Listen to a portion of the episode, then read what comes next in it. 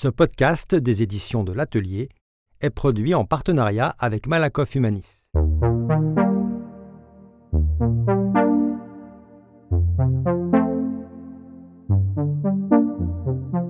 Salut, c'est Christelle, la fondatrice de Musae, le premier média sociétal qui dédramatise et démocratise la santé mentale pour les jeunes. Je suis ravie d'animer ce nouveau podcast Ça va pas la tête, inspiré par l'ouvrage collectif En finir avec les idées fausses sur la santé mentale et la psychiatrie, sous la direction d'Astrid Chevance aux éditions de l'Atelier.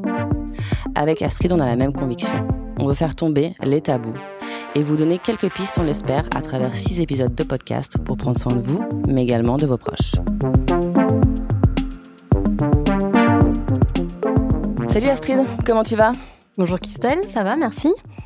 Je suis super ravie de commencer ce premier épisode parce qu'on a un gros chantier. C'est quand même effectivement de libérer les tabous sur la santé mentale. Ok, alors depuis deux ans, on en parle beaucoup. Le Covid a mis un gros coup de projecteur.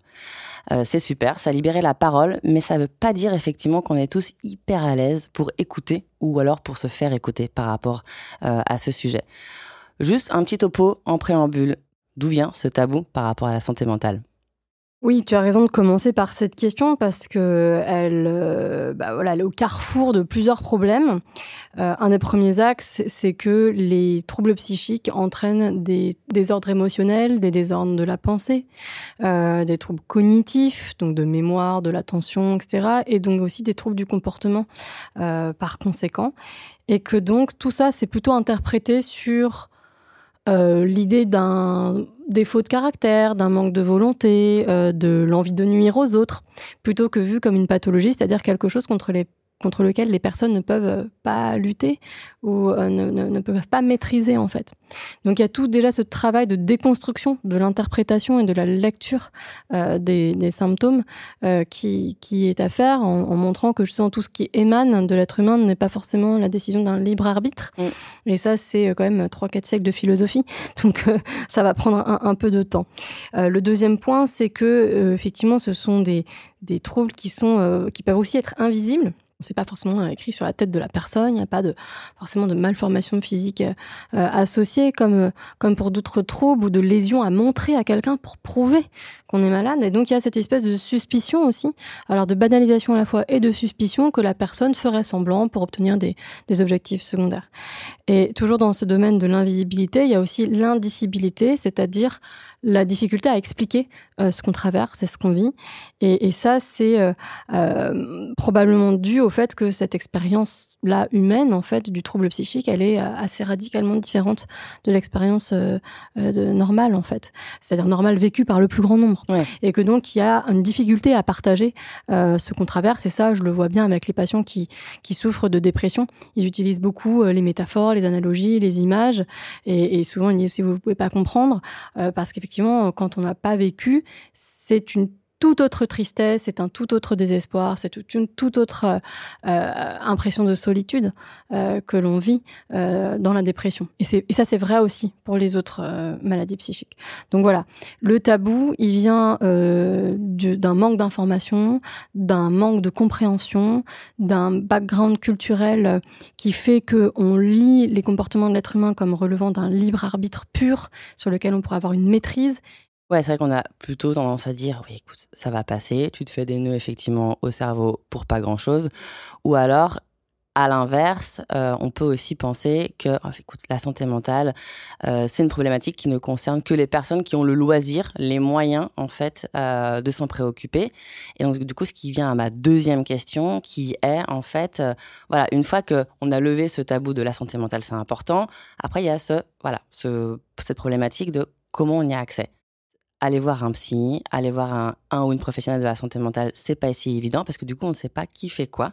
Euh, mhm. déjà, euh, même si voilà la série En thérapie euh, d'Arte a vraiment diffusé, démocratisé la problématique, qui est-ce qu'on va voir, comment ça se passe, quelles sont les différentes les différents praticiennes et praticiens. C'est aussi un point ultra important en fait. Donc il y a le tabou sur la santé mentale en général et après il y a le tabou de la consultation. Euh, que aller voir un, psy, ce serait une preuve de faiblesse, un mm. manque de caractère, un, produit de luxe. Ouais. Euh, alors dans une certaine mesure, ça peut l'être, puisqu'effectivement, les séances de, psychothérapie ne sont pas forcément remboursées. Donc oui, c'est un budget. Euh, donc si on dit c'est un produit de luxe en termes de difficulté d'accès, euh, on peut discuter effectivement de, cette dimension euh, de est-ce que tout le monde peut vraiment se payer une psychothérapie à raison de 24 séances par an Ça, c'est un vrai débat. par contre, un produit de luxe, entend dire quelque chose de frivole, quelque chose qui sera un marqueur social pour se distinguer d'autrui, ça, c'est euh, beaucoup plus euh, beaucoup plus discutable, voire même franchement faux. Euh, il y a effectivement plusieurs psy. Donc derrière ce petit préfixe, il y a une diversité de professions. Donc il y a le, psychiatre ou les psychiatres qui sont des médecins et qui peuvent prescrire des prises de sang, des imageries et définir un diagnostic différentiel, c'est-à-dire une autre maladie qu'un trouble psychique. Et ça, c'est super important parce que, euh, voilà, on ne peut pas considérer qu'il y a l'esprit humain d'un côté et son corps de l'autre.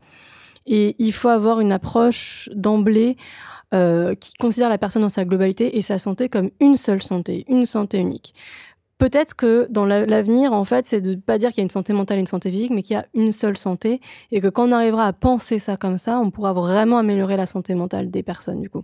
Et aussi libérer un tabou par rapport à la santé mentale, qui est effectivement, on fait la dichotomie entre la santé physique, la santé mentale, alors que l'un et l'autre se nourrissent pour le meilleur et pour le pire, mais sont aussi voilà, facteurs de comorbidité, euh, euh, facteurs de, mal-être, facteurs de souffrance physique. Et ça serait bien. Exactement.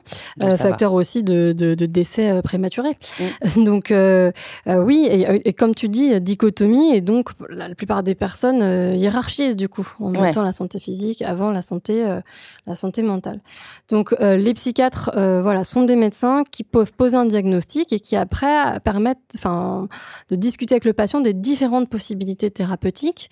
Donc, euh, il y a les psychothérapies, il y a la neurostimulation, il y a de la lumiothérapie, il y a évidemment les médicaments, il y en a énormément. Et pour le coup, il y a que les, en, en France, il y a quasiment que les médecins qui peuvent prescrire euh, des traitements. Mhm. Et, donc, euh, ne pas avoir l'avis d'un médecin, c'est quand même dommage aussi, euh, parce qu'on se coupe automatiquement d'une grande partie des traitements disponibles. Et les psychiatres sont aussi voilà, proches des autres spécialités, et donc peuvent orienter vers d'autres spécialistes s'il y a besoin d'avoir des questions sur d'autres points de la santé, comme les désordres hormonaux, les désordres neurologiques, voilà. Ok, donc ça c'est psychiatre. Les psychiatres. C'est remboursé, les consultations les sont remboursées. Par la sécurité sociale depuis toujours. Mm. Euh, de même que les hospitalisations en psychiatrie sont prises en charge par la sécurité sociale. Euh, les hôpitaux de jour, euh, les CMP, tout ça c'est contenu dans le paquet de la sécurité sociale. Centre médico-psychologique. voilà, qui, parce que c'est sectorisé. Donc les personnes peuvent avoir le droit d'avoir des consultations dans des CMP et des hospitalisations, mais dans un endroit qui est défini par rapport à leur adresse postale. Ok. Alors il y a des gros problèmes actuellement avec ça, des problèmes d'engorgement parce que le secteur n'a pas été révisé depuis les années 80-90. Euh, Donc ça, c'est un, vrai problème dans l'accès. Mais globalement, c'est comme ça que se structurent euh, les soins pour la psychiatrie. Ensuite, il y a les psychologues. Eux, ce ne sont pas des médecins, ce sont des, psychothérapeutes qui ont été formés par un master de, psychologie. Euh, certains ont fait un doctorat. il y a différents types de psychothérapie. Euh, vraiment a autour de la cinquantaine. Hein, il faut vraiment se rendre compte de la diversité euh, des choses qui existent.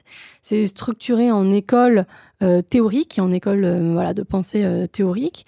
et puis, ça va dépendre là bah, de ce qu'en pense le médecin de la disponibilité des psychologues à côté euh, de la personne, de ses affinités, de ce qu'il y a à traiter. Enfin bref, c'est pas une, on peut pas comme ça tirer à pile ou face chez soi pour euh, trouver un psychologue. Malheureusement, c'est un peu le cas actuellement, mais normalement, on peut être aidé justement par, par son psychiatre pour euh, choisir le type de psychothérapie qui nous convient. ensuite, il y a les psychomotriciens, qui, ça c'est encore une autre profession. En France, il s'occupe essentiellement des enfants, notamment pour tout ce qui est euh, praxing, graphisme, mais ça peut être aussi un médium intéressant pour travailler sur des dimensions psychologiques comme l'émotion ou les comportements ou l'impulsivité avec euh, le médium du corps. Euh, il y a les neuropsychologues, qui c'est encore une autre profession, qui font des bilans neuropsychologiques, c'est-à-dire une évaluation des cognitions, donc la mémoire, l'attention, voilà, qui en général sont euh, là, en, sur prescription d'un médecin, on va rarement voir un neuropsychologue euh, de soi-même, parce que pas tellement d'intérêt. Euh, et ils peuvent aussi proposer des rééducations. Donc, remédiation cognitive, rééducation de certaines cognitions. voilà. Alors, il y a plein d'autres professions qui s'intéressent à la santé mentale. On ne peut pas alors, on n'a pas le temps de tout énumérer là, mais euh, sachez que voilà, il y a des services de psychiatrie qui travaillent avec des kinés, avec des ergothérapeutes, parce qu'effectivement, dans certaines maladies sévères, pourvoyeuses de handicap euh, psychique, euh, il faut mettre une rééducation plus large, par exemple. Ça nous donne un panorama en fait des grandes familles et après en fonction des spécialités, en fonction des pathologies et des troubles, on redirige vers vers la bonne personne. En tout cas, premier point, consulter son médecin. Ouais pour terminer cet épisode, donc euh, le premier, euh, les psys, euh, c'est pour les fous. Ça fait aussi écho à une question. la santé mentale, c'est un sujet récent? C'est un sujet qui date de 2020 ou ça date d'avant? La 2020, c'est un accélérateur, mais en fait, ça date, euh, on pourrait dire depuis toujours. Alors, c'est un peu euh, pas satisfaisant comme réponse, mais c'est vrai que quand on lit des traités de médecine, même le corpus hippocratique, ou si on remonte euh, plus avant dans l'Antiquité, en tout cas, moi, en tant que psychiatre et aussi historienne, je, lis des descriptions de l'ordre d'une expérience humaine qui peut être tout à fait compréhensible par nous, même si on l'étiquetterait différemment, de nos jours. Ce qu'on peut dire, c'est qu'il il y a une expérience de troubles psychiques euh, voilà, euh, historique, euh, qui chaque société a sa façon de lire et a ses façons de la les prendre en charge, en fait, d'y amener une réponse. à partir du 19e siècle est né ce qu'on appelle l'aliénisme, c'est-à-dire que l'idée justement que les désordres psychiques n'étaient pas un problème religieux ou un problème forcément euh, moral euh, au, voilà, au sens religieux du terme, avec euh, des exorcismes à faire ou, ce genre de choses, mais que ça pouvait être pris en charge par la médecine parce qu'il y avait une possibilité de la guérison. Et en fait, je trouve que cette idée-là de dire qu'il y a la possibilité d'aller mieux, elle est intéressante. Et elle façonne ensuite tout le 19e siècle et le 20e siècle, où justement la psychiatrie est une discipline médicale mm. et, essaye de comprendre le fonctionnement de l'esprit humain à travers en fait euh, sa biologie. Donc ça c'est un aspect important. Ça a été aussi avancé parallèlement par la psychologie ou la psychanalyse, qui étaient voilà des disciplines qui se proposaient d'étudier le fonctionnement de l'esprit humain, pas à un niveau moléculaire, mais à un niveau voilà euh, de, la, enfin, singulier et de l'interaction. Et ça, c'est une dimension qui est aussi euh, importante. C'est une dimension au moins pragmatique et extrêmement importante pour la vie de l'individu. Et euh, ça a été très accéléré, euh, notamment par le Covid, puisqu'on s'est bien rendu compte qu'en fait, que même une, une, infection telle que le Covid nécessitait aussi de réfléchir mm, mm. À, aux conséquences sur la santé mentale non seulement des individus, mais des populations, en fait. Et, surtout, ce qui est intéressant à voir, c'est que du coup, la santé mentale émerge aussi comme problème de santé publique, et pas seulement comme problème de l'individu. C'est un problème qui nous concerne donc tous.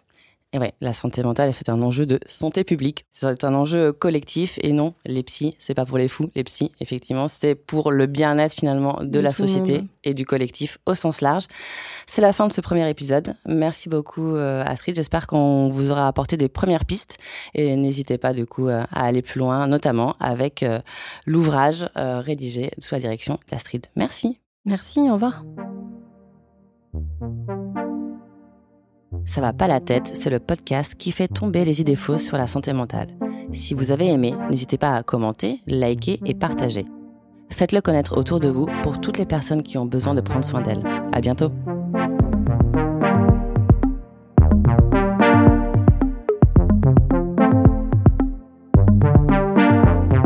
Si vous ressentez un mal-être, n'hésitez pas à consulter un ou une professionnelle de santé à prendre contact avec le 3114, la ligne de prévention suicide, ou à appeler le 15 en cas d'urgence.